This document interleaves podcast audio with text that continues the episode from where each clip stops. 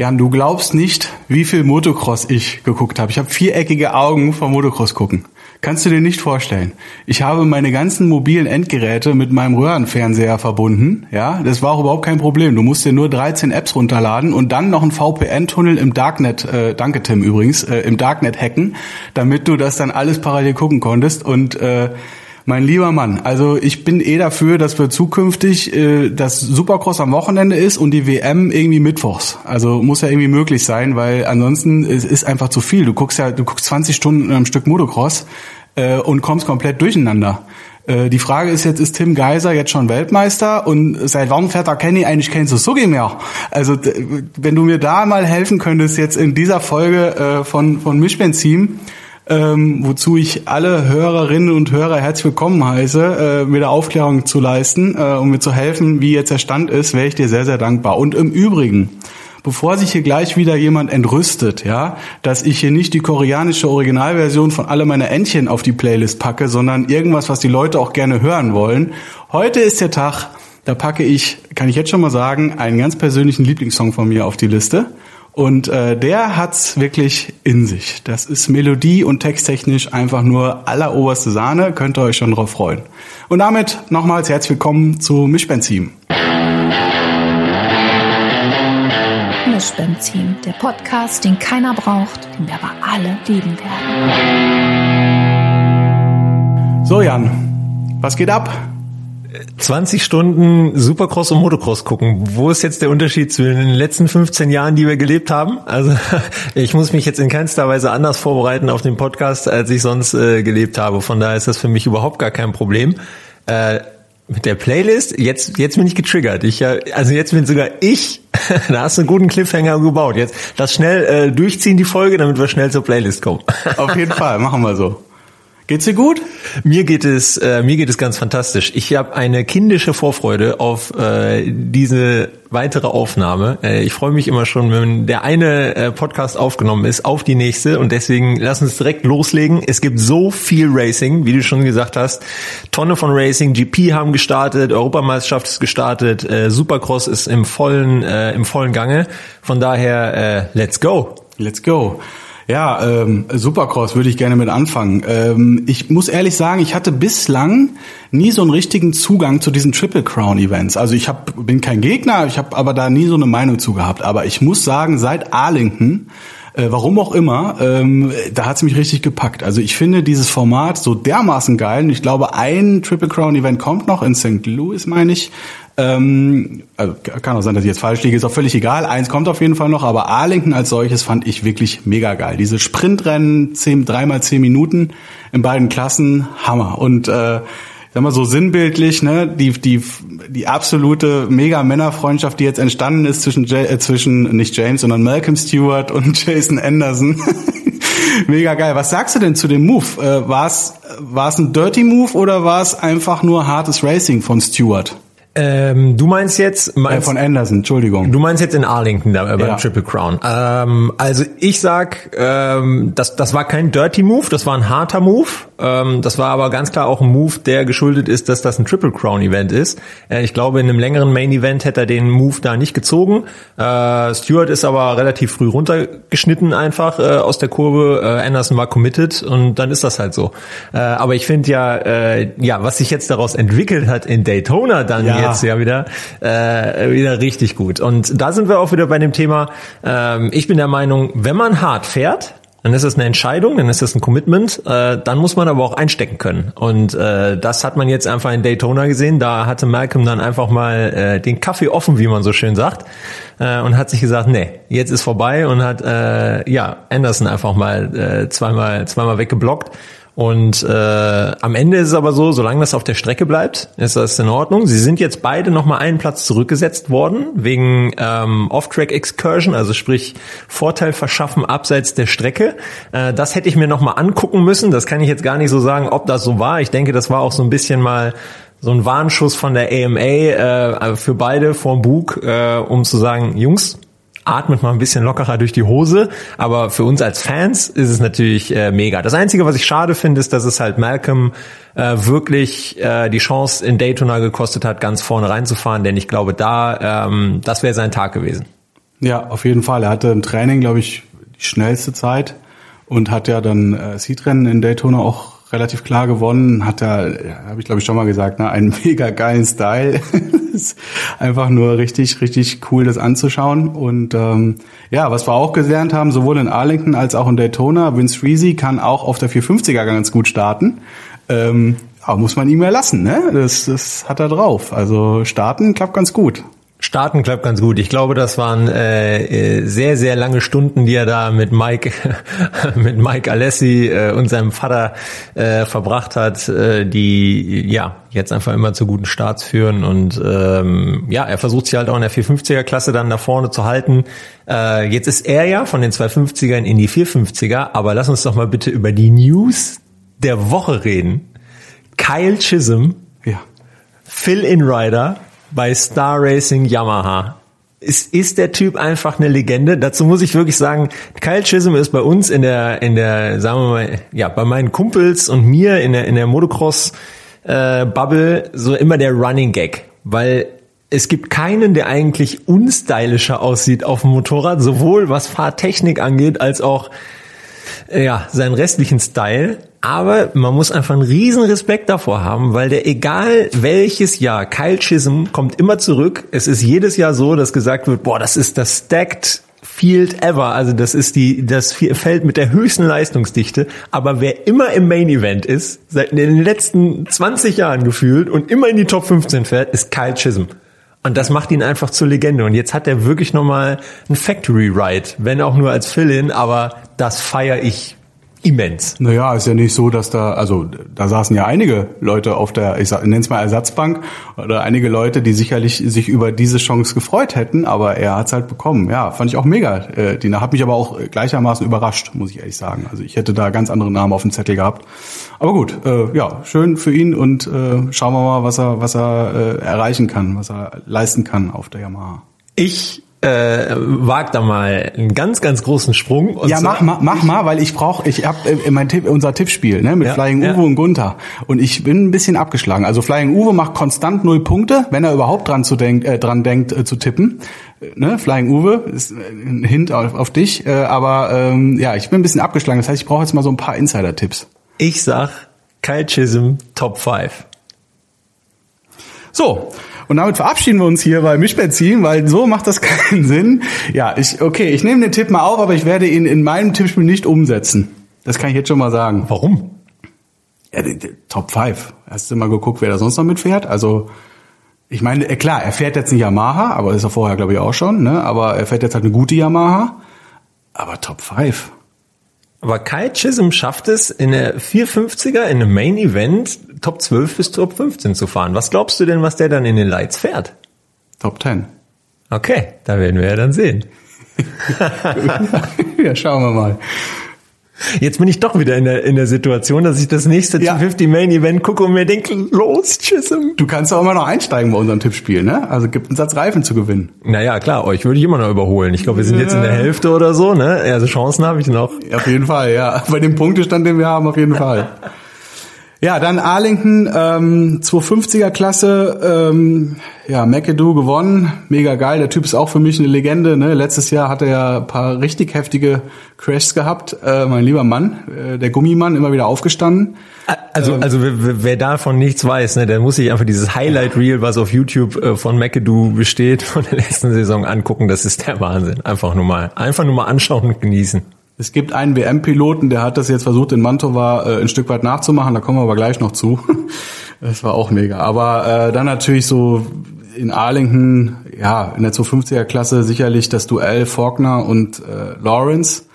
Und dann im letzten Rennen hat äh, Lawrence äh, ist schon in den Whoops, sagen wir mal, relativ out of control an ihm vorbeigescheppert und ist dann beim Absprung gegen so ein, äh, gegen so ein Strohbein gekommen. Die beiden haben sich in der Luft gekreuzt und sind dann ja, in der Luft halt kollidiert, beide gestürzt. Äh, mit dem Ergebnis Faulkner ist, glaube ich, mit einem gebrochenen Schlüsselbein raus. Und Lawrence, äh, ja, wie sicherlich jeder weiß, äh, konnte dann weiterfahren. Aber ähm, hat dann dazu geführt, dass McAdoo äh, punktgleich war mit, mit Lawrence nach Arlington und halt eben beide mit der roten Nummerntafel des Führenden äh, in Daytona an den, an den Start gehen konnten. Ähm, Was sagst du zu dem, was sagst du zu dem, äh, zu dem Rennunfall? Also, ja, war einfach ein Unfall, ne? Ist halt dumm gelaufen. Ähm. Ja, ich muss sagen, ich war wirklich überrascht in Arlington ähm, über Jet weil ähm, das erste Rennen hat er wirklich souverän und auch mit einer gewissen mentalen Ruhe irgendwie äh, umgesetzt und das war in Arlington gar nicht so. Er hat so viele unforced Errors, also eigene Fehler gemacht, wo ihm jedes Mal Vorderrad weggerutscht ist ähm, bei beiden Rennen. Ähm, einmal in Führung liegend und einmal auch mit, mit dem Hole-Shot schon aus der ersten Kurve raus und dann lag er wieder da. Und ähm, aus diese, also diese Hektik bei, ja, so wie er eigentlich das erste Rennen dominiert hat, das hat mich sehr, sehr überrascht. Und dann muss man ganz klar sagen, der Move, wo er Faulkner überholt hat außen in den Whoops, die Runde davor hat er schon die gleiche Linie genommen und ist auch schon fast ja. eingeschlagen. Und das sind einfach Zeichen für mich, ähm, dass in dem Moment so jemand die Geduld verliert, beziehungsweise da einfach nicht die Ruhe hat, wirklich klug zu agieren. Und das hat mich sehr, sehr überrascht, ähm, weil ich eigentlich dachte, dass er aus der Vergangenheit da sehr, sehr viel mitgenommen hat und da schon mehr Souveränität hätte. Und dass er dann die gleiche Linie nochmal fährt, wieder fast einscheppert, klar überholt er den auch dabei. Und das ist natürlich auch ein Zeichen seines Talents und seiner, seiner physischen Stärke, dass er das äh, noch hält. Äh, aber dann fährt er halt außen um die Kurve rum, hat halt schon die Linie, die er, die er nicht braucht, äh, ähm, klippt da den, den Tough-Block, wie man so schön sagt, äh, und Cross-Jump da. Und das ist natürlich was, das darf nicht passieren. Ja. So, das ist ganz klar. Ähm, total ärgerlich für Faulkner. Ich bin kein riesen Faulkner-Fan, das sage ich auch ganz ehrlich. Äh, aber das hätte wirklich nicht sein müssen. Das fand ich wirklich auch sehr, sehr schade. Ähm, weil langsam kommt der auch in eine Ecke, wo, wo man wirklich sagt, wie viel Pech kann man eigentlich haben? Und eigentlich bin ich auch keiner, der an Pech glaubt und an Glück, sondern man macht sein eigenes Glück. Aber da konnte er wirklich gar nichts für. Und äh, deswegen, naja, äh, sehr, sehr schade, auch für die, auch für die Fans. Ähm, weil ich ja. glaube, dass halt auch einer weniger ist, der Jet da wirklich Paroli bieten kann. Na gut, jetzt ist ja Chisholm am Start, ne? Jetzt. du wirst sehen. Du so, wirst Daytona, sehen. Äh, war das ein geiler Track? Also ganz ehrlich, zum einen die Sandpassage, das war ja wirklich mal eine Sandpassage. Also das so Elemente findet man ja auch in Grevenbroich. Ähm, oder? Ja, also, also diesen, das war ja wirklich ja Strandsand, das finden sie nicht mehr in Grevenbroich. Also das war noch tiefer, also wenn, wenn Leute die Winterstrecke in Grevenbroich kennen, ähm, nur um das mal ins Verhältnis zu setzen, die, der helle Sand in Daytona ist noch mal tiefer und äh, lockerer. Also dem, dementsprechend, ähm, das ist auch der Grund, warum die Jungs da auch so aussehen, als würden sie nicht wegfahren. Das ja. ist wirklich tief, das Zeug.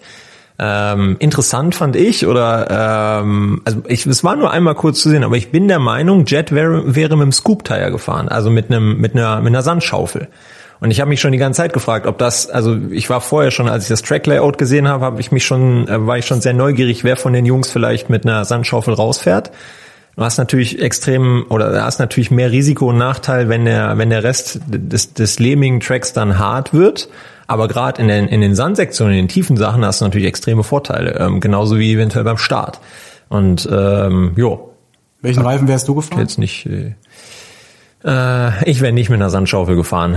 Einfach weil ich äh, zu sehr dieses Gefühl von äh, auf Hartboden brauche. Ähm, außerdem ist so dieser Trend mittlerweile auch bei relativ harten Böden mit einer Sandschaufel zu fahren, weil einfach mehr gegrubbert wird, weil mehr Sand insgesamt in die Strecken reingemischt wird. Ähm, das kam eigentlich jetzt erst die letzten Jahre. Das heißt, ich bin auch überhaupt gar nicht gewohnt, äh, eine Sandschaufel auf Hartboden zu fahren. Ich wäre auch keine Sandschaufel gefahren, weil ich keinen Bock gehabt hätte, Reifen zu wechseln. Gut, so hat jeder seine Gründe. Das ist ja auch das Schöne, dass wir diese Entscheidung nicht treffen müssen. Ja, genau. Nein, das fand ich, das fand ich auf jeden Fall sehr, sehr interessant. Strecke fand ich auch mega geil. Also ich fand dieses Layout dieses Jahr richtig gut. Ähm, hat Ricky sich auf jeden Fall ein bisschen Mühe gegeben. Äh, das war sehr cool. Ich fand aber auch Arlington cool. Ähm, der ja. Boden war geil. Ähm, ich fand's Layout, fand ich, fand ich anspruchsvoll, war gut für Racing ähm, gab Überholmöglichkeiten, war ein bisschen abwechslungsreich mit dem mit dem Over Under und das war das war cool. Und die Jungs hatten auch echt alle gut zu tun auf der Strecke, sagen wir es mal so. Absolut, dieses dieser Walljump, wo du so einen Kicker davor hattest.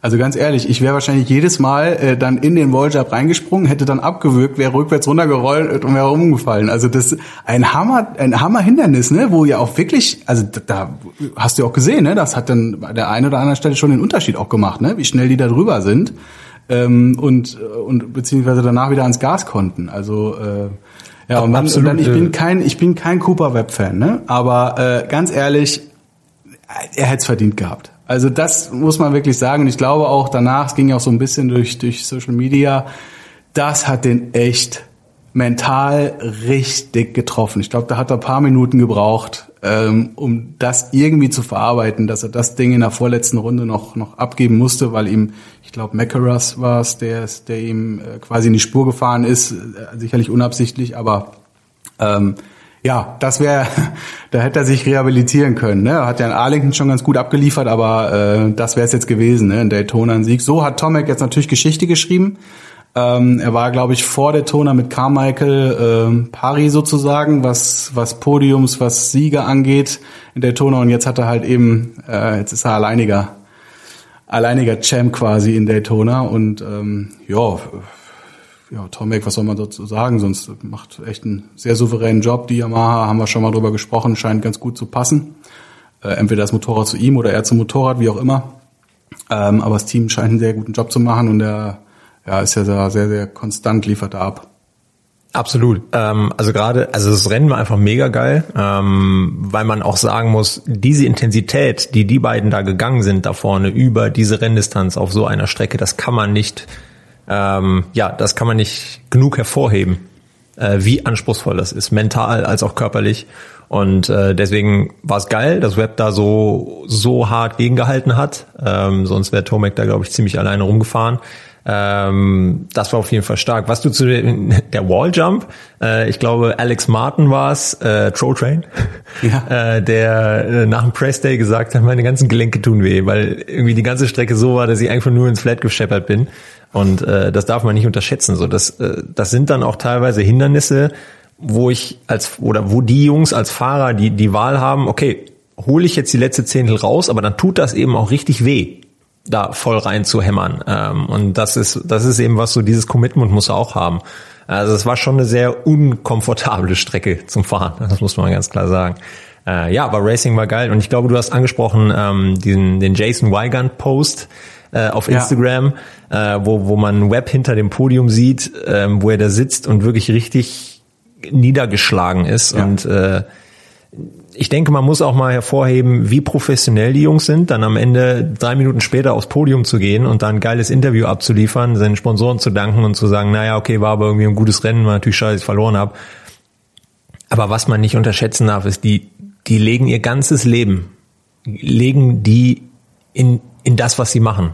Und dann so nach so einer Phase, die Web jetzt hatte und so viel Kritik, die er einstecken musste und so viel Shit, den er fressen musste aus den Medien, von den Fans äh, und dann in Daytona auf so einer Strecke Tomac hinter sich zu halten, das dann in der vorletzten Runde abgeben zu müssen, das, das schlägt hart. So, aber das zeigt eben auch, genau solche Leute und dieser Drive, den er hat, trotzdem gewinnen zu wollen und zu beweisen, dass er der Champ ist und das auch zu Recht war, ähm, das, ja, das macht das aus, was, was die Jungs sind. Das macht diesen Sport aus und deswegen finden wir den Sport ja auch so geil.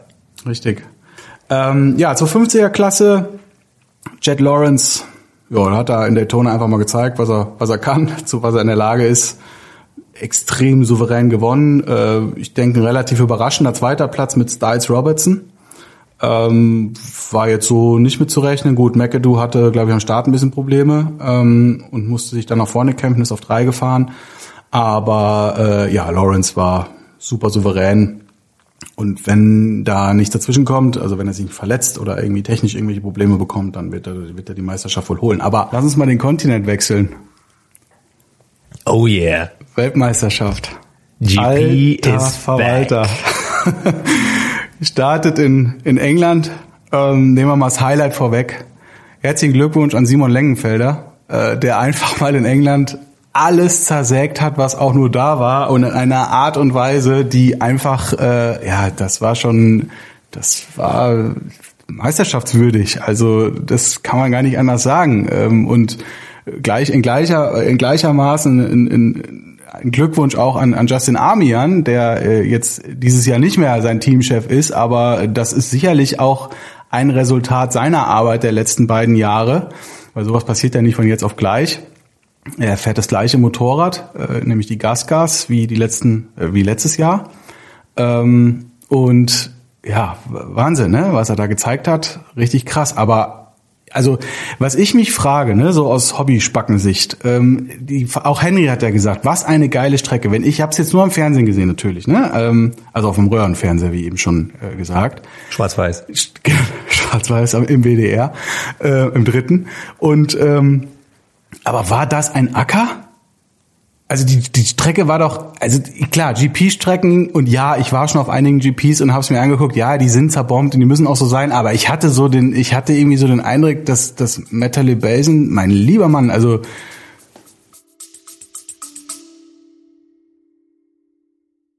Jungs und Mädels, festhalten, Werbung ist angesagt. Jan, ich habe eine Frage an dich. Wenn man äh, zehn Leute fragt, ob sie zufrieden in ihrem Job sind, was würdest du sagen, wie viel Prozent sagen, ja, mega zufrieden und wie viele Leute sagen, nee, scheiße? Ich habe äh, tatsächlich eine Studie gehört und die sagt, dass von drei Leuten zwei ihren Job recht scheiße finden. Das ist aber äh, schade. Bist du einer von den drei? Nein, aber das heißt, du müsstest oh. eigentlich der, der Statistik nach, müsstest du dann eigentlich deinen Job hassen.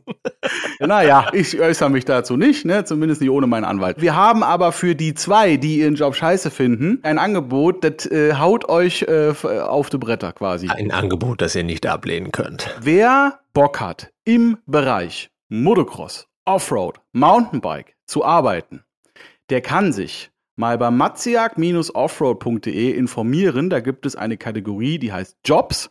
Und da sind ein Haufen Stellen ausgeschrieben. So.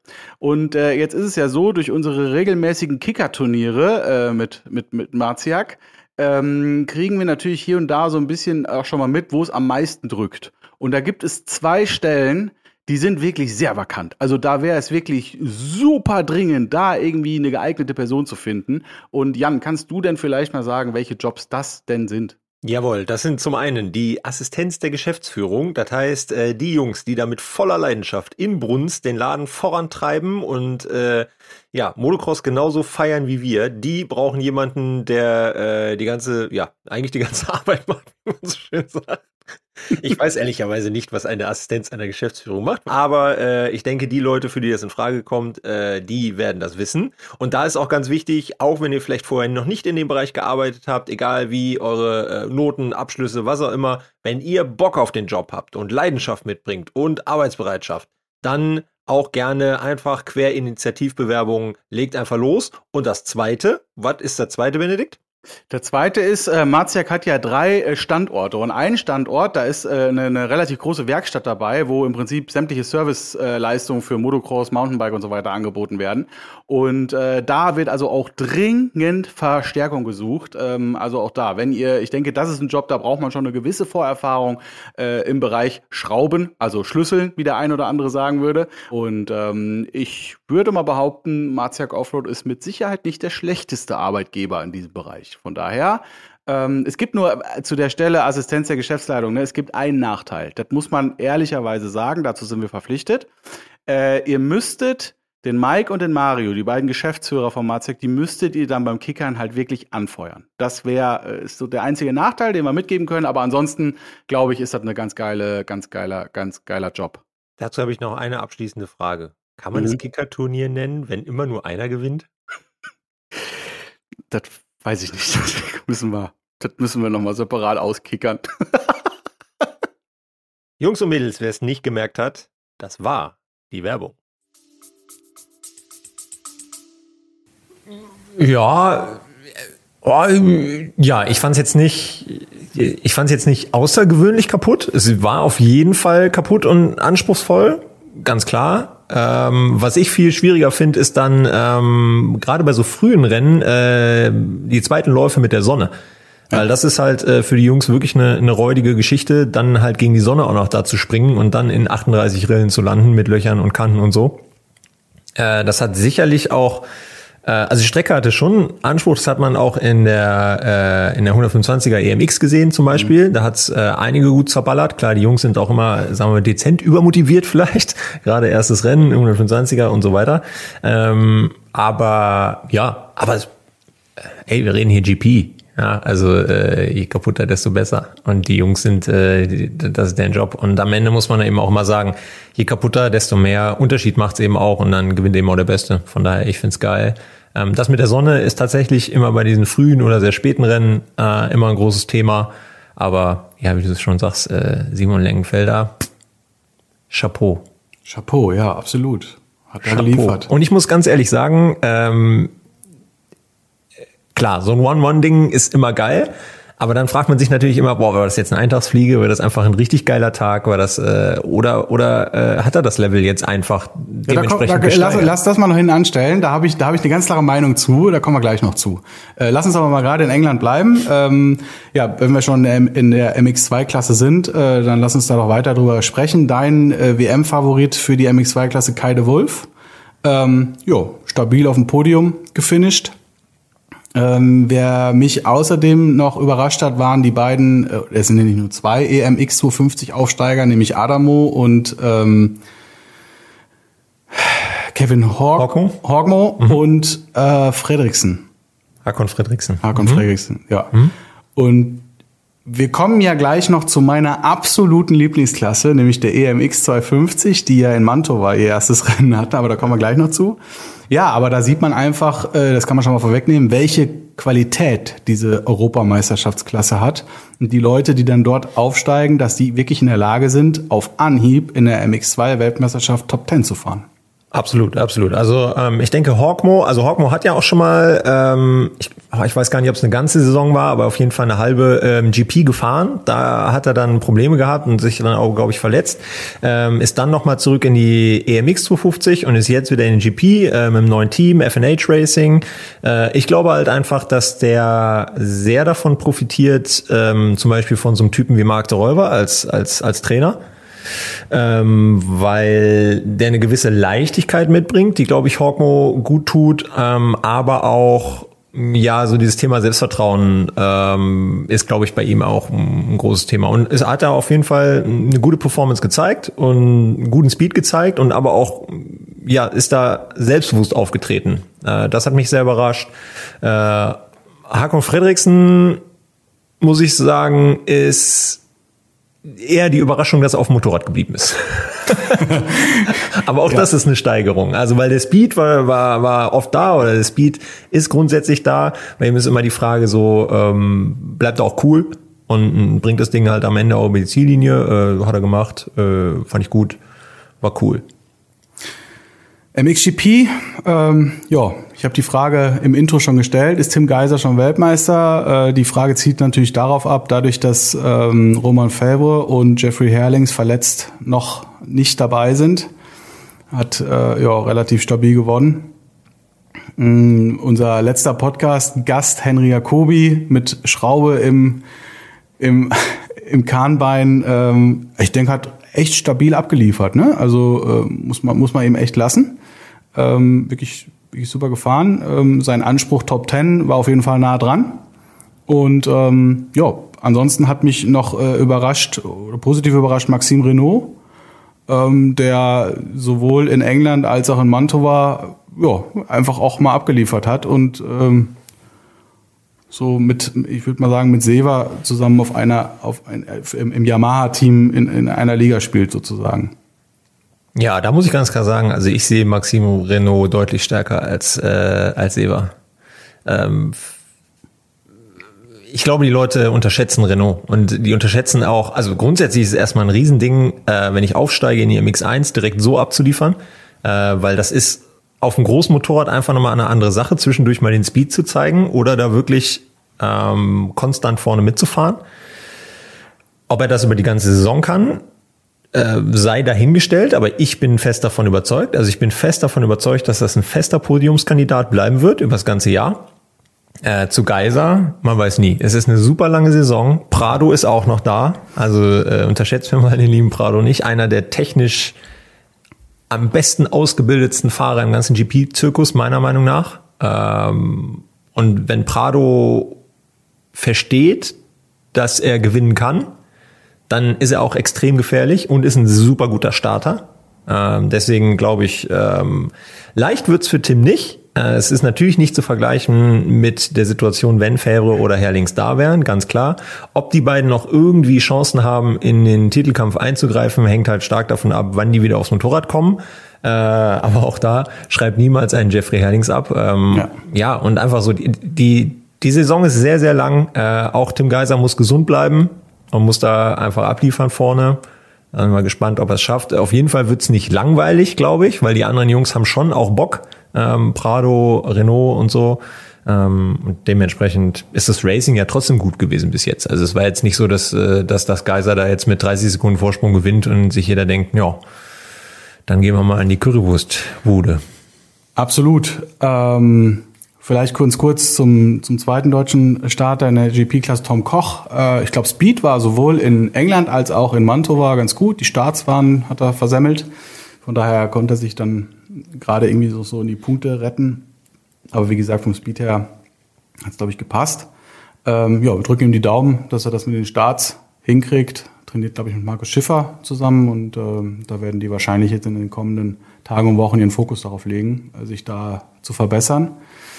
Ähm, ja, lass uns mal nach Montova nach Montova springen. Also ich muss ja sagen, ich wäre so gerne dort gewesen. Ja, also warte, bevor wir nach Mantova gehen, müssen wir dann noch ganz klar sagen, Respekt an Henry, nicht aufgrund seiner Fahrperformance, sondern dass er die Woche vorher die ganze Zeit an der Strecke stand und wie ein Blöder mit so einem Handtuch gewedelt hat, damit es so windig wird, dass die das ganze Ding um eine Woche verlegen. Stimmt, da war ja was. Also da war ja was. Respekt. Ja, ja, da muss ich sagen, äh, das, das hat er nicht schlecht hingekriegt mit dem Timing. Hat dann Handtuch und Föhn mitgebracht. ja, aber ich glaube, da sind äh, auch da, ne, da ist, äh, du, du sprichst den Sturm an, der ähm, bei dem eigentlichen Saisonstartswochenende äh, der stattfand und der bei einigen Teams erhebliche Schäden verursacht hat. Ähm, ich weiß es äh, bei, bei Diga Procross hat das ganze Zelt zerrissen, so dass die dann äh, jetzt auch beim beim, beim eigentlichen Saisonstart in, in, äh, in England nur mit, mit Easy Up-Zelten, also mit dem LKW natürlich, aber dann mit Easy Up-Zelten da stand, weil das ganze Vorzelt kaputt war.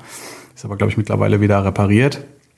Also, dass in Mantova mit ihrem eigentlichen Setup dann an den Start gehen konnten. Äh, Liam Everts hat sich im Qualifying Race äh, ist abgeräumt worden beim Start. Und man hat es ja in der Übertragung schon gesehen. Ne? Er guckt dann irgendwann relativ überrascht auf seine Hand und sieht dann, dass der Mittelfinger so 90 Grad absteht. Äh, mein lieber Mann, ja, also der ist auch erstmal raus. Für Montova wurde er bei Diga äh, ersetzt durch Jeremy Südo, ähm, der ja eigentlich für Rats, also für Niklas Rats fährt ähm, in der MX2 WM, auch ein mega talentierter deutscher Fahrer. Und ähm, ja, der ist jetzt halt für, für Diga gestartet, auch relativ stabil in die Punkte gefahren. Ansonsten äh, in Montova, wie gesagt, ich wäre sehr gerne da gewesen. Leider hat den Opa das scheiß Coronavirus flachgelegt und ähm, ja, konnte ich halt nicht nach Montova. Aber gut, wie gesagt, konnte man dann, konnte ich dann am Röhrenfernseher anschauen alles. Ähm, und freue mich auf die nächsten Weltmeisterschaftsläufe, wo wir auf jeden Fall auch den einen oder anderen besuchen werden und da auch ein bisschen filmen werden dann, sodass wir ein bisschen Content haben. Oh yeah, wieder Benzinvlogs. Jo, genau. Yes, da sir. freuen wir uns schon drauf. Yes, sir. Ja, ähm, Mantova, MXGP, Thomas Kier Olsen, Diga, Diga Procross-Fahrer auf vier gefahren. Ähm, ich glaube gesamt auf sechs, also im zweiten Lauf ist er Vierter geworden und dann gesamt Sechster. Damit hat er seine ähm, Saisonbestleistung von letzten Jahr egalisiert. Ähm, also war letztes Jahr schon zweimal Sechster. Dieses Jahr jetzt in Mantova wieder Sechster. Scheint sich sehr wohl zu fühlen im Team und ähm, ja. Geiser hat gewonnen wie und je, geiles Racing, alles cool. MX2-Klasse, Simon Lengenfelder. Also ich sagte, du hast eben die Frage gestellt, war es jetzt eine Eintagsfliege, hat er einen guten Tag gehabt, wie auch immer. Also, er ist äh, im, Qualif im Qualifying, äh, können wir mal kurz so rekapitulieren, im Qualifying Race ist er äh, ja, abgeräumt worden äh, von Vial und ähm, hat dann dadurch ein schlecht, eine sehr schlechte Startposition gehabt.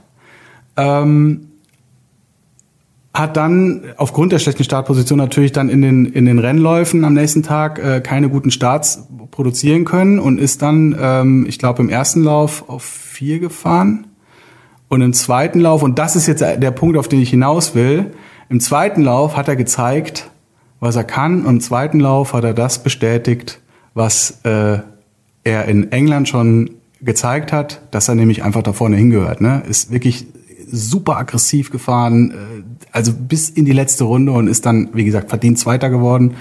Mega geiles Racing. Also äh, von daher Hut ab, mit dem können wir rechnen dieses Jahr. Absolut. Also das war auch, das war genau die Bestätigung für das, was er, was er in England gezeigt hat. Und ähm, ich war selber überrascht. Also gerade wenn man halt auch überlegt, so dass er ja auch mit, mit, mit Schmerzen da offensichtlich unterwegs war.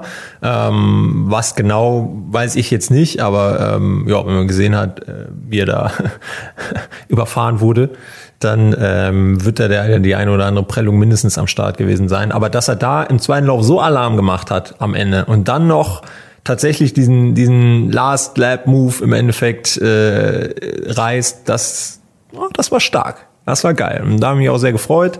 Und äh, ja, am Ende ist es halt geil, wenn, wenn da ein Deutscher um Titel mitfährt. Ja, und das tut er im Moment. Also klar sind zwei Rennen rum. Ja, da ist es immer sehr früh noch von irgendwelchen Meisterschafts- und Titelszenarien zu reden. Ähm, aber das ist doch geil. Also das ist geil für, für Motocross Deutschland, das ist geil für die Fans, das ist geil für ihn, das gönnen wir ihm. Und äh, das finde ich ich, äh, finde ich extrem cool. Ja, und unsere EMX-Jungs, die wir eben angesprochen haben, Andrea Adamo, Kevin Horgmo und Hakon Freriksen äh, in Mantova auf zwei, also Gesamtwertung zwei, fünf und sechs, ne? Also alle drei in den Top 5. Also kann man da mal eben kurz sagen, so, Andrea Adamo hat das Rennen seines Lebens gefahren. das war geil. Also ähm, das zeigt auch wieder, wie wichtig das ist, dass Leute in, bei ihrem Heim-GP für die, für die, äh, ja, für die, für die Stimmung da einfach vorne fahren, das ist geil. So. Und wie der sich auf dem Podium gefreut hat, da kann man ja einfach nur, da kann man einfach nur Gänsehaut kriegen und das ist einfach geil zu sehen, wie so ein junger Typ dann da einschlägt. Das ist richtig cool. Lass uns mal in, ich habe eben schon gesagt, in meine absolute Lieblingsklasse gehen, EMX 250. Ähm, zwei der PSA-Jungs, also der Plus Sports Alliance-Jungs, ähm, Viktor Klemann und Peter König, sind nach Italien gefahren und haben dort äh, ihr Glück versucht. Ähm, so muss man es, glaube ich, ausdrücken, äh, konnten sich beide nicht qualifizieren. Ähm, jetzt, also ich habe gesehen und ich weiß, mit welcher Intensität die beiden trainieren und was sie auf dem Motorrad einfach auch leisten können. Und das wiederum lässt ja einen Rückschluss darauf zu, wie brutal stark diese Klasse ist. Die Europa EMX 250. Und was mich dann, der zweite Punkt, der mich da total fasziniert und überrascht hat, ist, äh, ich glaube im zweiten Lauf war es, erster, zweiter, dritter, jeweils 250 Zweitakt. Wie schätzt du das ein? Ist, ist es so, dass also gibt es da einen Vorteil? Äh, Lag es an der Strecke? Ist also Boah, das ist, äh, das ist wirklich schwer zu sagen. Also äh, grundsätzlich glaube ich schon, dass, ähm, also ich glaube nicht, dass per se ein Motorrad jetzt, ein Motorradkonzept, ob es jetzt ein 250 Zweitakter ist oder ein 250 Viertakter, äh, dass es da noch per se große Unterschiede im reinen Leistungsvermögen gibt. Äh, glaube ich nicht. Es braucht einfach ein etwas anderes Fahren ähm, grundsätzlich war Mantova jetzt nicht aus, aufgrund irgendwelcher Bedingungen jetzt eine Strecke, wo man sagen würde, das war jetzt ein Zweitakt-Track. Ähm, klar muss man sagen, so die, die Strecke war nicht so rillig wie sonst, also nicht so eckig, sondern die Kurven waren sehr offen ausgefahren. Das kommt ein Zweitakter grundsätzlich eher zugute. Aber ich denke nicht, dass man jetzt sagen kann, okay, da waren jetzt irgendwie die ersten drei waren jetzt 250 Zweitakter, das Motorradkonzept oder das Motorradkonzept ist jetzt einfach extrem überlegen. Das waren in dem Moment vielleicht auch einfach die drei besten, die da rumgefahren sind äh, im zweiten Lauf. Von daher, ähm, ja, da glaube ich nicht, dass es per se da jetzt das, das wird natürlich jetzt alle Zweitakt-Fans total äh, traurig machen und, und ich werde jetzt hier wieder einen Shitstorm den nächsten, abholen. Nächsten Shitstorm abkriegen genau. jetzt. genau. Natürlich ist der Zweitakter geil. Aber was, was macht ihr jetzt mit Victor und Peter? Also wie geht ihr, wie geht ihr jetzt weiter im Training vor? Also, ähm, wie, also erstens, wie, wie ist das für die beiden, wie ist das bei den beiden angekommen? Also, wie sind die mit der, mit welcher Erwartung sind sie hingefahren? Und ähm, wie gesagt, wie holt ihr die jetzt jetzt nach, also oder beziehungsweise für den nächsten Europameisterschaftslauf? Wie was ändert ihr in der Vorbereitung? Ändert ihr überhaupt irgendwas in der Vorbereitung? Äh, ja, woran hattet ihr liegen? Woran hattet ihr liegen, fragt man sich. Nein, also grundsätzlich, man fährt erstmal immer dahin mit dem Ziel Qualifikation und abliefern. Punkt. Ähm, das heißt, wenn ich da hinfahre und mir schon denke, naja, wenn ich mich nicht qualifiziere, ist nicht so schlimm, dann brauche ich nie hinfahren. Das ist Punkt eins. Punkt zwei ist, wir sind sehr früh in der Saison. Ähm, das bedeutet, äh, man muss eben auch sehen, die Jungs, die da hinfahren, ähm, was für Möglichkeiten haben die? Äh, wann sind die ihr Rennmotorrad das erste Mal gefahren? Ähm, wie oft konnte schon Fahrwerk getestet werden? Äh, es gibt immer Unterschiede zwischen, okay, äh, ich kann mein Training auf dem Motorrad machen, abseits vom Motorrad, ich bin fit und ich bin fahrisch gut vorbereitet, aber um auf diesem Niveau, und das muss man wirklich sagen, EMX 250 hat ein extrem hohes Niveau und eine extrem hohe Leistungsdichte, äh, mal abgesehen davon, wie geil ist das mal wirklich 40 Fahrer wieder in die erste Kurve ballern zu sehen. Ja. Das ist was ganz anderes als die 21 ja. oder 23 Fahrer in der MX2 WM. Es äh, ist so, und da möchte ich, da legen wir uns einfach mal fest. Da gehören 40 Fahrer hin. Bums, Ende aus. Bums, Ende aus. So ist das. Genau. Ähm, weil das ist Motocross. Ja, und da will ich auch noch um Platz 33 will ich ja. absoluten Dogfight sehen. So, und das ist in der EMX ja. 250 so. Ja, GP ist ein, ist ein Boxkampf, ein Heavyweight Boxkampf, wo viel Technik und wenn dich so ein Typ trifft, dann ist bei dir auch die Lampe aus. Aber die EMX 250, das ist so eine richtig fiese Klopperei um zwei Uhr morgens am Hauptbahnhof. Ja. So, das ist das. Und zwar von Platz 1 bis Platz 40. Und das ist Motocross. So, und sich da nicht zu qualifizieren, ähm, da spielen einfach viele Dinge äh, eine Rolle, die abgesehen sind von, ob ich hart arbeite und gut Motorrad fahren kann. Und ich denke, ähm, da sind sowohl Viktor als auch Peter absolut in der Lage, sich viel, noch viel weiter zu steigern, ähm, ihr Material auch so abzustimmen, ähm, dass, dass sie sich noch wohler fühlen und dann auch wirklich zeigen zu können, was sie können. Weil das konnten sie nicht im Qualifying. Äh, das haben sie nicht geschafft. Und für uns als Coaches ist es einfach so, wir, wir arbeiten weiter so konsequent, wie wir das bis jetzt gemacht haben. Wir wissen, wie sie sich weiterentwickelt haben. Wir wissen, wo die Stärken sind. Wir wissen, wo wir noch rangehen können. Und ähm, da wird einfach weitergearbeitet. Und das ist auch der Mindset, den man nach so einer ähm, ja, in Anführungszeichen Enttäuschung an den Tag legen muss. Ähm, man glaubt weiter an das Ziel, man glaubt weiter an den Weg, gibt da weiter gemeinsam Vollgas und äh, dann wird man auch innerhalb der Saison sehen, dass die beiden noch voll ihr Potenzial abrufen werden können. Ja, und eins kann man vielleicht abschließend noch sagen, ähm, Peter war und ist der schönste Fahrer im Paddock mit dem geilsten Helm. Zumindest im Moment, muss man ganz klar sagen. Ja, ähm, Gut, ich würde sagen, machen wir einen Strich drunter, oder? Zum, zum, zum Thema Racing. Ja, also eine Sache müssen wir aber noch highlighten. Und zwar, wie geil war bitte äh, ja, Tom Vial. Tom Alter. Vials Chad Reed äh, Gedächtnismoment. Also jeder, der diese Szene nicht kennt, der googelt einfach mal Millville Chad Reed. Und dann wisst ihr, ähm, was das für ein Tribute-Move war von, äh, von Tom Vial. Wir können einfach nur froh sein, wenn er sich nicht wehgetan hat, was ja eigentlich so scheint, dass es nichts Ernstes war. Ähm, das war spektakulär. ja, das können wir highlighten. Und ein zweites Highlight ist, Henry Jacobi hat einfach im zweiten Lauf mal einen Holshot geholt. Wie Paul Malin äh, gesagt hat, ne, wer ist das? Wer ist das? Yeah. Who was that from the outside? ja, das war, war auf jeden Fall cool. War ja, krass. Also starten kann er, der Klopper. Gut, aber jetzt machen wir einen Strich drunter. Ähm, genug über Racing gequatscht. Nein, eine Sache. Oh, eine Sache. Lütokay. Lütokay hat stattgefunden. Äh, bei schönstem Wetter und unser äh, Team Enzymfahrer Cyril Genot ist gestartet für ähm, ein französisches Honda-Team und ist Sechster geworden. Und ich weiß nicht, wie viele wie viele Leute da starten in dieser in acht Millionen. Ja, acht, glaube ich auch. Und plus, plus noch ein paar zerquetscht.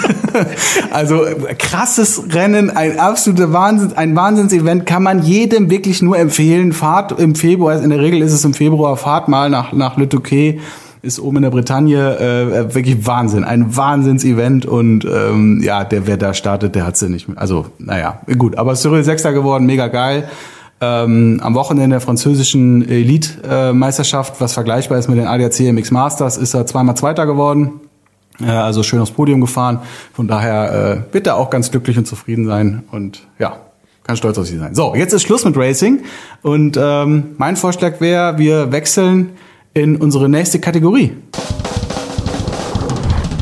What's up? Was ist passiert? Was war so los bei dir in den letzten ein, zwei Wochen? Ja, äh, auch jede Menge. Äh, wir waren natürlich in Italien zur Saisonvorbereitung. Äh, und da äh, haben wir einfach mh, mm, ja eine richtig geile Zeit gehabt mit jede Menge unterschiedlicher Athleten, hatten da verschiedene Trainingsgruppen mit der Pro Sports Alliance, äh, natürlich auch unser Elite-Programm, also mit äh, Stefan Eckerold, äh, mit den HPM-Jungs ähm, und natürlich auch Viktor und und äh, Peter und Peter Maschine Maschine war natürlich auch dabei Und äh, da sind mir, da sind mir zwei Sachen im, Gedächt, äh, im Gedächtnis geblieben, beziehungsweise haben mich sehr umgetrieben. Und zwar ähm, oft geht es darum, so, ja, was macht eigentlich euer Training aus und was ist das Besondere daran? Und ähm, da komme ich immer zu dem Punkt, so, was ist für mich eigentlich Motocross? Und da äh, äh, ganz am Ende des Trips war ich, ähm, waren wir im wunderschönen Casale und da muss man mal sagen, so an dem Tag, es war sehr, sehr trocken die Tage davor, das war einfach eine knüppelharte, richtig geile Motocross-Strecke, so richtig oldschool, mit hoch runter, langen Hang runter, wo du den Gang Vollgas und dann bis in den zweiten Gang runterbremsen, überall Löcher und Rillen und alles knüppelhart und äh, blank gefahren. Ja, also ganz viele von den ähm, Italien-Touristen, die ja auch aus Deutschland da gerne in dieser Zeit anreisen, äh, sind gekommen, haben geguckt und sind auch wieder weggefahren. Genau, und äh, da war wirklich ein Moment, wo ich wieder sagen muss, da ist mir das Herz aufgegangen, weil ich wirklich die Essenz vom Motocross wieder gesehen habe. Und zwar äh, hatte ich eine kleine Trainingsgruppe und am Ende ähm, habe ich einen Turn nur gemacht. Und zwar mit einem Fahrer von uns, der ist noch etwas jünger, äh, ist noch nicht volljährig und der macht das Ganze mit seinem Vater zusammen. Und dann kommen die mit ihrem, mit ihrem kleinen, äh, mit ihrem kleinen VW Caddy und einem Anhänger da dran und haben aber gemeinsam ein sportliches Ziel. Und dann haben wir da gestanden und es war 16 Uhr und wir waren die einzigen, die noch auf der Strecke waren. Und dann hieß es nach langem Tag von Sektionstraining und Sprinttrainings und Techniktraining, jetzt machen wir 20 Minuten Modo. Und die Sonne ging langsam hinter den Hügeln unter. Ja, also wunderschöne, da gibt's wunderschöne Hügellandschaft, Golfplatz in der Nähe. Ähm, freut sich der äh, Winnie Geilwitz wahrscheinlich wieder, der alte Golfer. Äh, die Sonne ging langsam schon unter, wir waren die einzigen auf der Strecke und dann stehen da, dann, dann steht da der Vater des Jungen, der nicht viel mit Motocross am Hut hat und der Junge macht seinen 20-Minuten-Turn und ist in der Lage, immer weiter seine Rundenzeiten runterzubringen und die Technik immer weiter umzusetzen und kriegt immer mehr Flow auf dieser Hartbodenbahn. Und das war ein Moment, wo ich mir gedacht habe, das ist es doch. Genau darum machen wir das. Da gibt's keine Fans, da gibt's keine Fotografen, da gibt's kein Spotlight, es gibt kein Instagram. Es gibt nur einen Vater und einen Sohn mit einem gemeinsamen Ziel auf einer Motocross-Strecke, die brutal ist und in dem Moment alles zu geben. Für eigentlich nichts. Und doch für alles. Und das war das, wo ich, wo ich mir gedacht habe, geil, es ist so eine Ehre, diese Leute auf diesem Weg begleiten zu dürfen und in dem Moment Teil davon zu sein und diesen jungen Mann besser zu machen und dafür zu sorgen, dass sein Vater und er eine geile Zeit gemeinsam haben, ein gemeinsames Ziel, einen gemeinsamen Weg und was Geileres gibt's noch nicht. So, das ist Motocross für mich. Und das war einfach sehr, sehr schön. Da musste ich sehr viel drüber nachdenken, auch auf der langen Rückfahrt, zehn Stunden. Ähm, das war einfach ein toller Moment und äh, für solche Momente bin ich gerade in dieser turbulenten Zeit jetzt sehr, sehr dankbar. Das war, das war das, was bei mir so abging. Diese Sätze, die lassen wir jetzt einfach mal so völlig unkommentiert stehen. Gut. Ähm, ja, aber ja, bei mir war nicht viel los. Ich habe Corona gehabt. Ich habe ich habe ich habe was festgestellt. Ich habe weil ich hatte ja viel Zeit, ne? Und da habe ich auf der PlayStation äh, mir ein Spiel runtergeladen, MXGP 2021. Und da habe ich was lustiges festgestellt und zwar, wenn du das Team Diga Procross, was ja letztes Jahr noch Gasgas Diga Procross Factory Gasgas äh, angewählt hast, und du hast dann den Fahrer, ich habe in dem Fall Isaac Gifting gewählt, ähm, und du konntest dir den Fahrer dann angucken, du hast den umgedreht, dann ist da dieses geile Benzin-Logo auf dem Oberarm wirklich eins zu eins abgebildet. Da habe ich mich so gefreut, kannst du dir gar nicht vorstellen. Ja, und du wirst es nicht glauben, Isaac Gifting ist dann auch in der Saison Weltmeister geworden. in der MX2-Klasse. Ja, es war bei mir los, ansonsten nicht viel. Doch, äh, ist, doch, doch, äh, es ist doch was ganz klar. Saisoneinstand beim MSC Oberes Weißtal war am vergangenen Wochenende. Äh, Flying Uwe war natürlich am Start. Strecke, Strecke war top, wirklich top präpariert von, äh, das macht immer der Arne. Äh, ganz liebe Grüße, Arne. Ähm, Arne ist Prinz von Dortmund, 1996 gewesen und äh, fährt immer noch wie ein Verrückter. Äh, äh, hat jetzt auch ein nagelneues Motorrad. Die Factory Gas Gas, hast du die mal gesehen? Mhm. Die sieht richtig, also ein richtig schönes Motorrad. Also Geil. Punkt. Da kannst du wirklich nix, also ein wunderschönes Motorrad. Ja, und Strecke top präpariert. Wie gesagt, ich wegen der Corona-Geschichte bin, äh, war natürlich freigetestet zu dem Zeitpunkt, klar, aber äh, gefahren. Aber Moment, ich muss, ich muss dazwischen grätschen. Die Factory Gasgas ist doch gar kein Zweitakter, Arne. Ja, das äh, kannst du mit ihm gerne selber mal ausdiskutieren. naja, Gut. Ähm, ja, also das war bei mir los. Ansonsten, wie gesagt, nicht viel. Ähm, ich denke, dass ich jetzt am Wochenende dann auch meinen Saisoneinstand beim MS2 Weißtal feier und äh, freue mich schon drauf. Wetter stabil, Strecke sieht top aus und ich hab Bock. Geil. Motocross. Motocross, genau.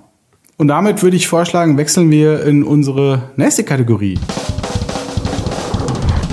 Drei Fragen. Willst du, soll ich? Fragezeichen. Ach, fang an. Jan, meine erste Frage. Ich kenne dich ja ähm, schon ein bisschen, ein bisschen länger als, also ich kenne dich persönlich noch nicht so lange, wie ich dich als Person durch Funk und Fern kenne. Und zwar kenne ich dich durch dein und ich bin nach wie vor ein großer Fan und ich habe das Gefühl, dass du da nicht so gerne drüber redest, aber ich würde es trotzdem gerne mal ansprechen. Dein Projekt Gewinnlust. Und ich empfehle jedem, sich diese Folgen mal anzuschauen. Ich glaube auf der Plattform Vimeo und dann am Ende bist du irgendwann auf YouTube gewechselt. Ähm, aber ihr kommt schon klar. Äh, guckt euch das mal an. Ähm, du hast damals gestartet und äh, hast es dann ja auch, ich weiß gar nicht wie viele Episoden, aber schon einige durchgezogen. Äh, kannst du vielleicht was hat dich damals bewogen, das zu machen? Und was dein Ziel war, dein ausgesprochenes Ziel war, dass du mit bescheidenen Mitteln es schaffst, äh, irgendwann mal ein Nationals-Rennen in den USA zu fahren. Ähm, ich, ich will nichts vorwegnehmen, aber es steht noch aus, oder? Ja, wir wollen nicht spoilern, wie die ganze Geschichte ausgegangen ist. Für die Leute, die jetzt vielleicht das erste Mal von Gewinnlust hören. Also ja, zieht's euch gerne rein. Ich glaube, es sind noch alle Episoden drauf. Äh, hinterher musste ich auf YouTube wechseln, weil Vimeo Geld von mir haben wollte und Geld war keines da. Nein, ähm, wie du schon sagst, mit bescheidenen Mitteln. Und das war sicherlich auch einer der Gründe, warum ich dieses ganze Projekt gemacht habe. Ähm, das war so der Anfang dieser ganzen Vlogging-Zeit. Also heute ist Vloggen, also Video-Blogs äh, ist ein fester Begriff und äh, jedem ist klar, was das ist. Damals war das noch nicht so. Und inspiriert von damals, ähm, oh, wie hieß es denn? Man vs. Moto von, ähm, von Derek Anderson aus den USA. Äh, der hat ein, eine sehr coole Vlog-Serie damals gemacht. Und ich habe mir gedacht, okay, warte mal, wenn der das macht und wenn der dadurch die Möglichkeit bekommt, äh, Motocross-Rennen zu fahren, ähm, durch die Aufmerksamkeit, die man bekommt und eventuell auch den Mehrwert, den man dadurch Sponsoren bieten kann, dann ist das vielleicht auch für mich die einzige Möglichkeit, Rennen zu fahren, weil in der Zeit damals ähm, ja, war Kohle einfach null da, also minus minus minus jede Menge da auf jeden Fall. Und ähm, ja, deswegen habe ich dieses Gewinnungsprojekt gestartet und äh, habe mir dadurch versucht, die Möglichkeit zu geben, einfach meine sportlichen Ziele und Träume nochmal äh, anzugehen und ich glaube, das sollte jeder tun, der Träume hat, äh, die auch angehen und ähm, dafür alles versuchen möglich zu machen, was ging. Das habe ich versucht. Hab dabei jede Menge gelernt. Du hast es nicht versucht, du hast es gemacht. Genau, ich wollte ja nicht spoilern, ob ich hinterher am Ende in der Stelle gefahren ja, du, bin. Du hast ja dein, du hast alles gegeben. Absolut. Also ich sehe, ich sehe diese ganze, diese ganze Gewinnloszeit sehe ich in ähm, aus zwei Aspekten. Äh, einmal den rein sportlichen Aspekt. Also habe ich mein Ziel erreicht oder nicht? Und dann aber den Aspekt, ähm, was war das für eine Erfahrung? Und das war mir am Anfang, als ich angefangen habe, noch gar nicht so klar. Aber gegen Ende wurde es mir immer klarer, dass eigentlich dieses ganze, was lerne ich dabei über mich? Was für Leute lerne ich da kennen? Ähm, was lerne ich über Dinge wie Vermarktung? Ähm, ja, über Dinge, wo ich über meine eigenen Schatten springen muss. Das waren alles Sachen, äh, die mich als Mensch, glaube ich, unglaublich weitergebracht haben, wo ich unglaublich viel gelernt habe und wo ich auch eine geile Zeit mit hatte. Es war auch viel Frust und viel Kampf und viel Enttäuschung und viel Schmerz, auf jeden Fall. Aber ähm, so ist das Leben. Also das gehört dazu. Und ich glaube, wenn man, äh, wenn man sich ein Ziel setzt, was ambitioniert ist, äh, dann gehört das alles dazu, aber man kommt am Ende immer als ein geilerer Typ raus, als man reingegangen ist. Also ich, wie gesagt, ich gucke es mir nach wie vor gerne an. Ich kann es jedem nur empfehlen und ich ziehe auch nach wie vor meinen Hut davor, dass du das so durchgezogen hast. Und äh, ja, auf jeden Fall ein mega geiles Projekt. Ähm, ja. Ja, gibt's, vielen Dank. Gibt es eine Chance auf äh, 2.0? Jan? Hm? Ich glaube, das, hm? das hängt von der sportlichen Zielsetzung ab äh, und von den von ganz vielen anderen Umständen. Aber nein, ich glaube, alles hat seine Zeit. Ähm, das hatte seine Zeit. Ähm, grundsätzlich bin ich immer noch der Meinung, muss man sich weiterhin Ziele setzen. Meine Ziele setze ich mir setze ich mir als Coach ähm, und werde natürlich auch nie aufhören, auch privat, sagen wir mal auch sportlich, mir neue Ziele zu setzen. Äh, vielleicht auch mal Thema Enduro oder so. Mal sehen. Vielleicht irgendwas, was nicht so auf die Knochen geht wie Motocross. Äh, also da gibt's immer noch Dinge, die man gerne machen möchte. Äh, aber ich glaube nicht, dass es da ein Gewinnlust-Revival gibt. Okay. Ja, schauen wir mal. Ähm, kommen wir zu Frage zwei. Dein bester Moment im Motocross? Dum, dum, dum, wow, das ist aber jetzt, das ist aber auch ein Brett. Meinst du jetzt auf dem Motorrad das, oder? Du, ist völlig egal. Also wenn du, wenn du, du, die Frage lautet, was war dein bester Moment im Motocross? Boah. Also ich leg, ich leg mal, ich leg mal vor, ja. Ich habe ja. ja. nicht, ich habe ja nicht so eine tolle Rennkarriere und so mit mit Fans und so habe ich ja alles nicht. Aber ich, ich, mein bester Moment kann ich ganz klar sagen, das war in Kleinau äh, bei einem Training mit, äh, mit der Pro Sports Alliance, nämlich mit dem André. Übrigens war der Flying Uwe da auch am Start. Der Flying Uwe und ich, wir sind übrigens nicht verheiratet, ne, falls das irgendwie, äh, also, aber wir waren zusammen, ja, nee, das, nee, naja, wie auch immer. Ähm, also, wir waren zusammen da beim Training und da war äh, Gauthier Paulin, der kam dann äh, auch noch dahin, war unter der Woche. Ein wunderschöner Tag, also war ziemlich warm. Und ich bin vorher noch nie auf dieser Strecke gefahren. Und ich muss ehrlich sagen, äh, ich mag solche, solche richtigen Motocross-Strecken, also so wie, wie, wie Laubus Eschbach, wie, äh, wie Aufenau auch, äh, wie Beuern, äh, aber eben auch Kleinau, Bielstein natürlich. Und, und da, der Tag, der war einfach allererste Sahne. Also das muss ich wirklich sagen. Und dann in Kombination, wenn da Gauthier Polar völlig untertourig an dir vorbeigeballert kommt, wie ein, also das war einfach nur ein wunderschöner Tag. Und äh, ja, war richtig, richtig schön. Und das war wirklich mein bester Moment im Motocross. Äh, ja, völlig unspektakulär, aber das spielt so ein bisschen äh, auf die Karte, die du auch eben benannt hast, so ne, einfach kein großes kein, kein großes Theater drumherum, sondern einfach nur einen wirklich wunderschönen Tag gehabt und äh, ja, super. Sowas meine ich, Jan. Okay, also also ich muss das trotzdem, ich weiß, ich, ha ich hasse ja selber Leute, die keine Entscheidungen treffen, ne? aber ich muss das äh, untertiteln, einmal Motocross als Fan und einmal Motocross als Fahrer.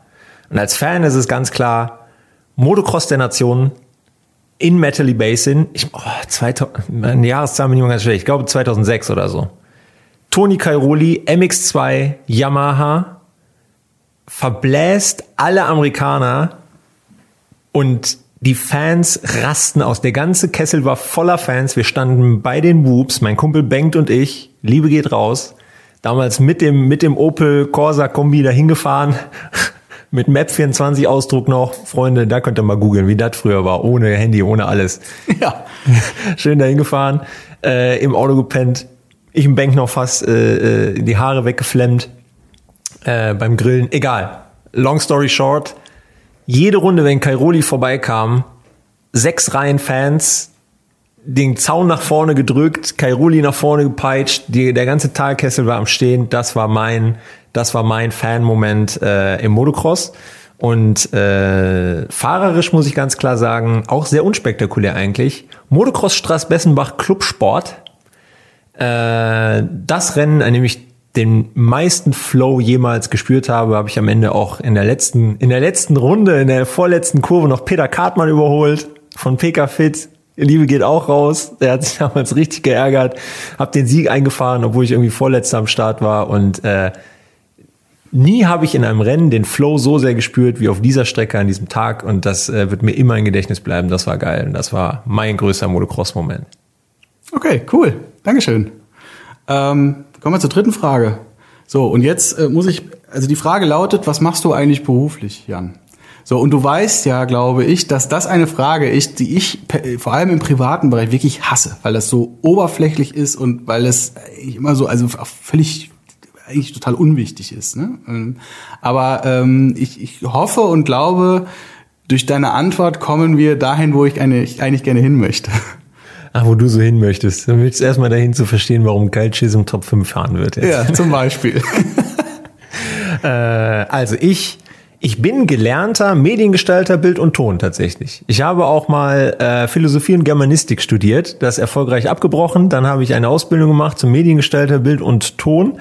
Bin dann äh, im Laufe meiner Karriere an die Kamera gegangen, also Kameramann bin ich eigentlich und habe aber nach meiner Karriere nenne ich es jetzt nach meiner sportlichen Laufbahn im Motocross äh, oder währenddessen einfach schon meine Begeisterung fürs Coaching entdeckt, ähm, fürs, fürs Motocross-Coaching und fürs Coaching von, von, von Menschen in vielen Bereichen und verbinde da all meine Erfahrungen, die ich aus der Vergangenheit gesammelt habe, sowohl in dem Job als, äh, als Kameramann, wo man viel mit Agenturen, mit Öffentlichkeitsarbeit zu tun hat, äh, aber natürlich auch mit meiner ganz langjährigen seit Kindheit äh, ja, Erfahrungen bei Rennen mit Motocross äh, und natürlich aber auch meiner Zeit äh, mit meinem Mentor und damaligen Trainer Thomas Kneip, der ähm, ja mittlerweile oder der einfach ähm, dann leider ja viel zu früh verstorben ist.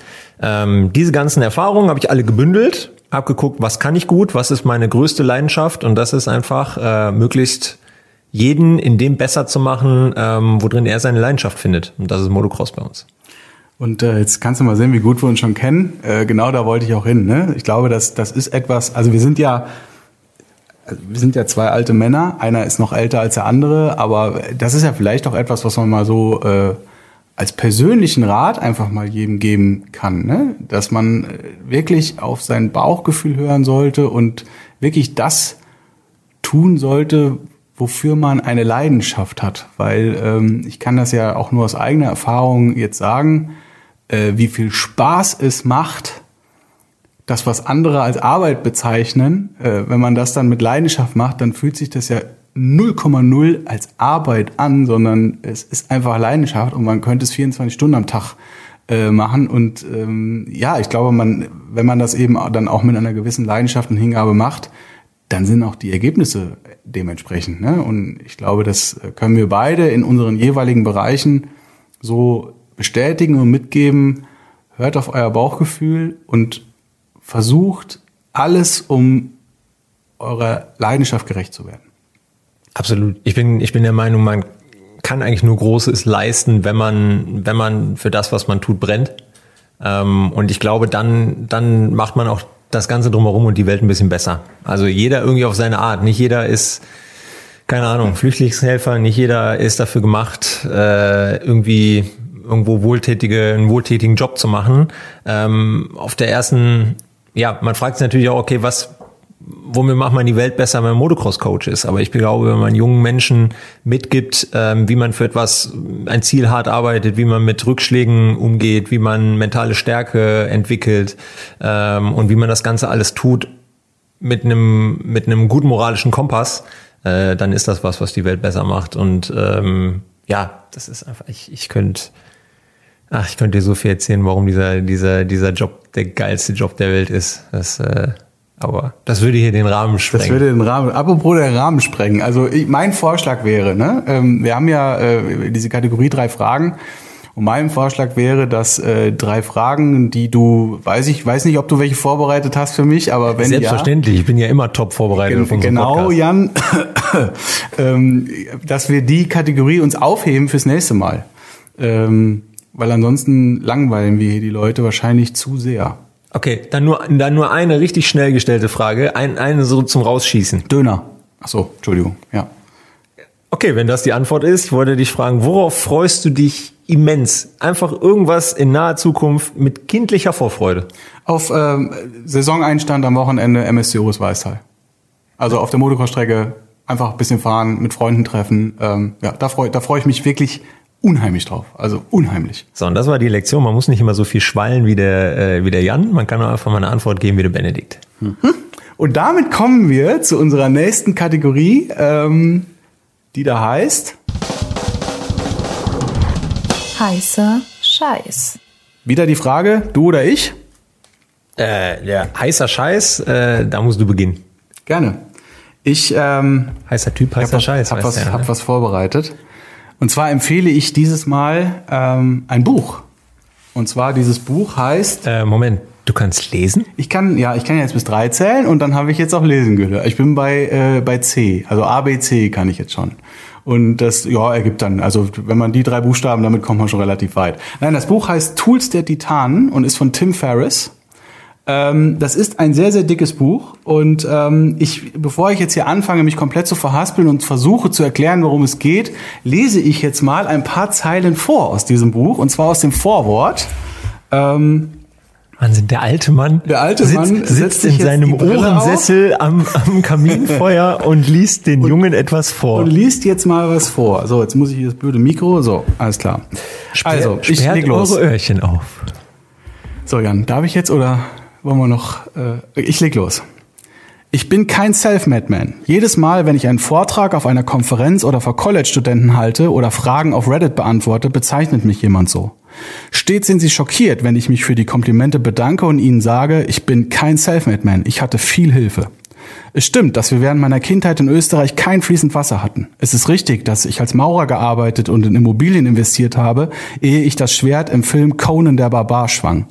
Aber dass ich ein Self-Made-Man bin, stimmt nicht. Wie jeder andere stand ich auf den Schultern von Titanen, um an den Punkt zu gelangen, an dem ich jetzt bin. Mein Leben baute auf einem Fundament aus Eltern, Trainern und Lehrern auf. Freundlich gesinnte Menschen ließen mich auf ihren Sofas in den Hinterzimmern von Fitnessstudios übernachten. Mentoren enthalten mir weise Ratschläge. Meine Idole motivieren mich. Ich hatte eine große Vision und einen starken Willen.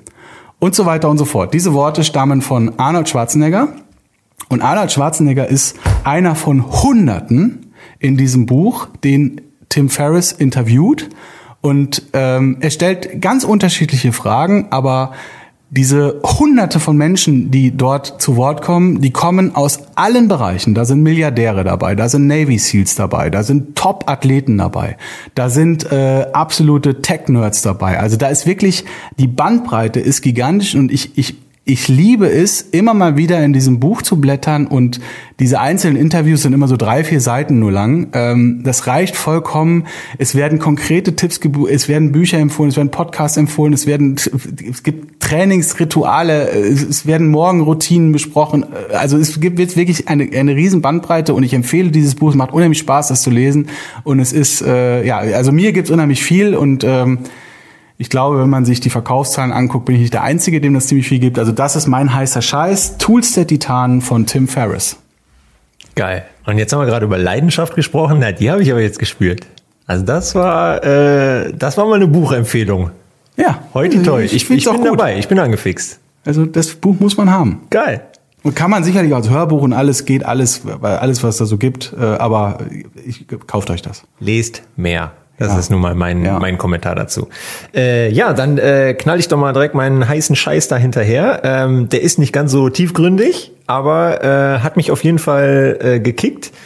Äh, Michael Fassbender, der Schauspieler, fährt äh, unter anderem Porsche äh, im Langstreckencup. Und da gibt es äh, von Porsche selbst eine YouTube-Serie, die heißt Road to Le Mans.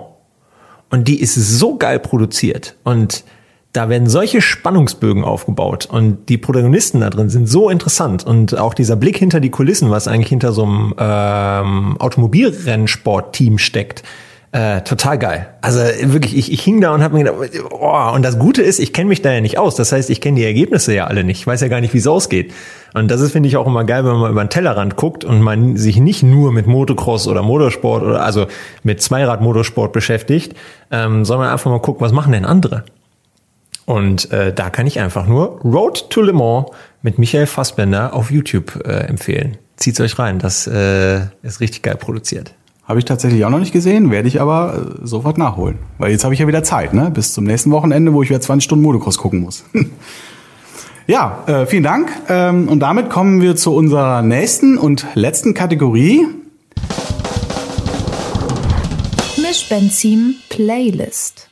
So, Freunde. Und jetzt muss ich ja noch mal was sagen. Also mich hat das ja stark beschäftigt, nachdem ich das letzte Mal von Henry und dir hier extremst aufs extremste gedisst wurde und als musikalischer Geisterfahrer am Ende. Das ist eine WhatsApp, die ich bekommen habe. Hoffmann, der musikalische Geisterfahrer. Ja, also da gab's nichts davor, da gab's nichts danach, da war auch kein Satzzeichen in dem Satz. Das, der, die, die WhatsApp hieß Hoffmann, der musikalische Geisterfahrer. So, und jetzt sag ich euch mal, was mein Mentor und Trainer Thomas Kneip da früher immer gesagt hat. Wenn alle anderen nach rechts gehen, dann gehst du per se erstmal nach links.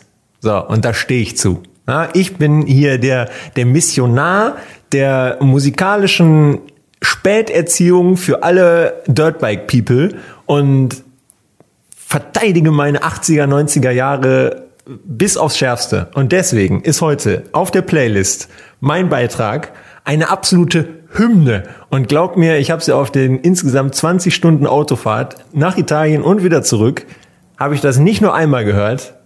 Queen Who Wants to Live Forever. Naja, das ist aber jetzt, also jetzt, jetzt ich habe schon ein bisschen, ein bisschen gezittert, was jetzt schon wieder kommt, aber gut, okay, damit hast du, finde ich, mal einen Treffer gelandet. Also das ist was, was die Leute wirklich äh, gerne hören äh, wollen.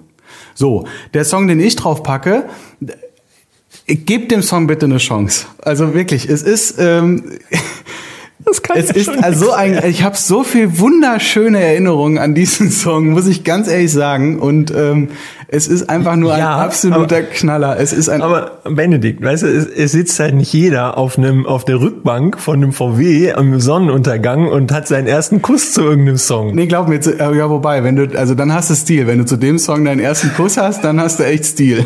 auf jeden Fall. Also der Song ist äh, heißt Gartenzaun und ist von Helge Schneider. Und den packe ich, den packe ich auf die Playlist. Hört euch den an. Der Text, die Melodie, es ist wirklich einfach nur ein absoluter Traum. Es ist ein Knaller. Äh, ist auch, äh, glaube ich ich, mehr oder weniger jugendfrei im Gegensatz zu Henrys Song beim letzten Mal. Ähm, aber äh, also ja, Gartenzaun von Helge Schneider kommt auf die Playlist. Ja, egal wie ihr die Mucke findet, abonniert die Playlist, die Benzin-Playlist. Mischbenzin sowieso natürlich abonnieren. Äh, also ich fand's mal, wir haben, wir haben glaube ich jetzt hart überzogen, ist das korrekt? Jo. Genau, wir haben hart überzogen und aber auch da müssen wir ganz klar sagen, wir können ja machen, was wir wollen. Wir können es machen wie der Pastor, äh, wie, der, wie der Pfarrer Assmann, weil der macht's wie der Pastor Nolte und der macht's wie er wollte. Gut, danke für diesen intellektuellen Wortbeitrag aus der Boomer-Generation. Damit würde ich sagen, schließen wir jetzt auch die ganze Sache. Es war mir wieder eine extreme Freude, Benedikt. Es hat mir wieder sehr, sehr viel Spaß gemacht. Äh, ich würde mich freuen, wenn wir äh, das nächste Mal, oder ich freue mich darauf, dass wir das nächste Mal wieder einen Gast haben. Ja, den haben wir. Oh yes. Und äh, der kann nochmal richtigen Insight über GP-Zirkus etc. Es, wir können schon mal ein bisschen teasen. Es wird kein Motocross-Fahrer sein. Oh, wer wird's wohl sein? Eieiei. Ja, wir verraten es noch nicht. Nein, aber es wird geil. Es wird geil, es wird spaßig, wie immer. Und äh, wir freuen uns drauf. Und dann sage ich einfach bis zum nächsten Mal. Ne? Ja, ich muss jetzt mal wieder standesgemäß ordentlich äh, pissen. Und von daher, äh, ja, bedanke mich auch, hat mir riesen Spaß gemacht. Äh, und in diesem Sinne, ciao, Kakao.